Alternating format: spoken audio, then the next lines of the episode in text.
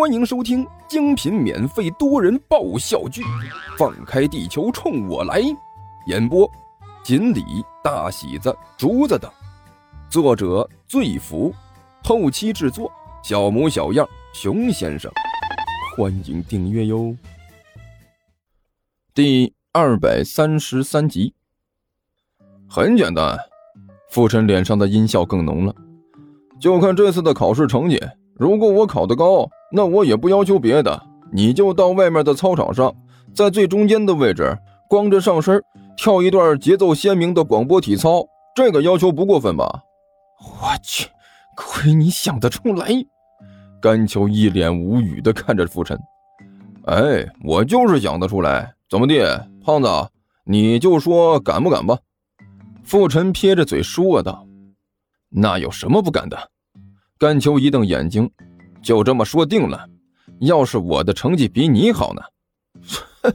比我好？那是不可能的。傅晨不屑地说了一句：“呸！那我才不干呢。”甘秋撇了撇嘴：“哦，我要是输了，我就在操场上光着身子跳广播体操。你输了就屁事儿没有。哎，你看我长得像比你白痴吗？哎，那那行，你你你自己说。”你想怎么样？傅晨问道。哎呀，要说怎么惩罚你，这可有点犯了难了。甘球拍了一下巴掌，算了，我也懒得想了，干脆你输了的话呀，你也到操场上给我跳一段吧。哎，记住啊，要跳的是标准一些，性感一些，明白没有？嘿，我还以为你能有多有点什么新鲜东西呢，原来是和我学。傅晨嘿嘿一笑。行，就这么说定了。甘胖子，这次我赢定了。我信你才怪！甘球对着傅晨晃了晃拳头。哎呀呀，还真是很有气势啊！杜涵抱着肩膀在一边说着风凉话。这是两个弱逼互相比谁更弱的节目吗？杜涵，我觉得你也没必要这么说他们嘛。彭阳在一边一本正经的说道。起码这种追求进步的态度是好的，是不是追求进步我不知道。杜涵突然坏笑了一下，我只是突然很想看看干胖子你光着膀子做广播体操是什么样的。你你你什么意思啊？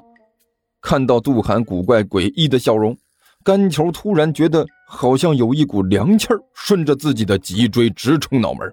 同时，心中升起了一股异常邪恶的预感。其实也没什么意思。杜涵笑容十分灿烂。我突然觉得，如果是比赛的话，你是不是应该用自己的真实实力赢起来，才会有满足感啊？不不不会，不不不会。干球把自己的头摇得像是拨浪鼓一样。我觉得只要赢了就挺好。我还是要让你有一个展示自己的机会的。杜涵的表情很严肃，对着甘球重重的点了点头。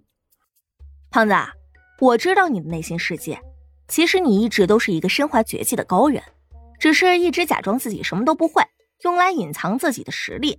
其实你是想要等到高考的时候来一个一鸣惊人，对不对？没有啊，我我没有这个意思啊。甘球脑门上的汗都流下来了。哭丧着脸对杜涵说道：“我真的是一点都不会。”不要否认啦，其实我很早就看出来了。杜涵叹了口气：“哎，我认识你那么久了，其实早就该想到这一点了。从你早些年一直默默的隐藏自己的体重，不声不响的就把脂肪含量提高到这么高的程度，我就应该知道你绝对不是一般人。所以甘乔，我相信你，你能行的。”靠自己的实力来完成这场考试吧！别呀，甘球真的要哭出来了。杜涵姐，我是真的不会，没有伪装这回事儿，你就放过我吧。你看傅晨那信心满满的模样，就该知道这小子这次搞不好就会考个好成绩出来。你就这么忍心看着我一步步滑向光膀子跳广播体操的深渊吗？哎呀，没事儿，甘桥，不用和我装了。我不会告诉别人的。杜涵脸上带着亲切的笑容。哟，演技真好！如果不是我了解你，我还真以为你一点都不会呢。放心吧，你一定能成功的。顺便问一句，做广播体操的时候，身上是不是贴上一点装饰品才好看？哎，你喜欢什么样的纹身？Hello Kitty 的还是蜡笔小新的？要不海绵宝宝也不错啊。你丫的，就是想要看我的热闹！甘秋欲哭无泪，看着杜涵说道：“你这话说的，我是那种故意整你不给你看答案，然后躲在一边看热闹，看你们在操场上做广播体操，自己在一旁偷笑的人吗？”杜涵眨了眨眼睛，一本正经的说道：“你是。”甘秋很用力的点了点头：“你连具体的操作流程都说出来了。”甘秋，如果我是你的话。就不会这么担心。彭阳推了推自己的眼镜，说道：“你要是我的话，我还担心个屁呀！你闭着眼睛做题都能考个九十分。”甘球没好气的说道：“我不是指这个。”彭阳很认真的说道：“我的意思是，你难道还不了解傅晨吗？他又不是第一次和你作对了。据我所知，他从一年级的时候家里就请了家庭教师，据说都是各种名校毕业。”或者曾经的优秀教师，一个个厉害的都不得了。可是结果呢？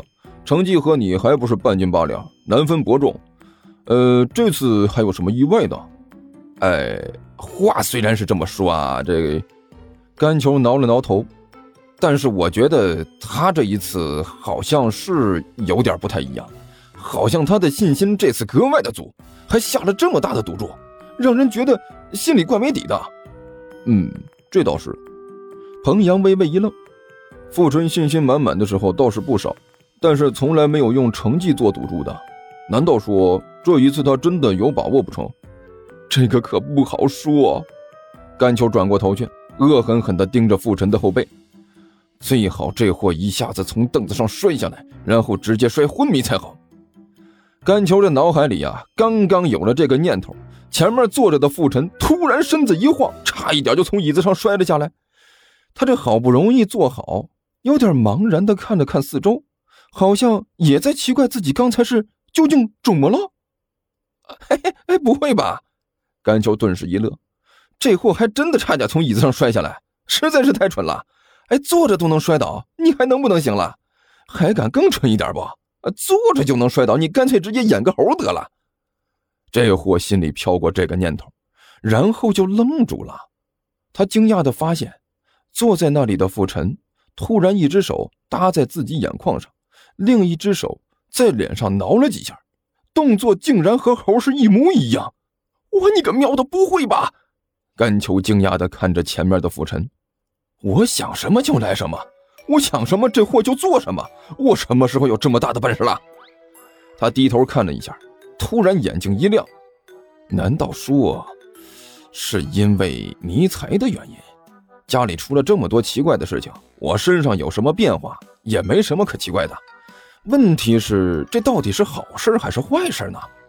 万一因为这个我再变异了，到时候再被人抓起来解剖什么的，那麻烦就大了。啊，算了，想了半天，甘球也没想出什么。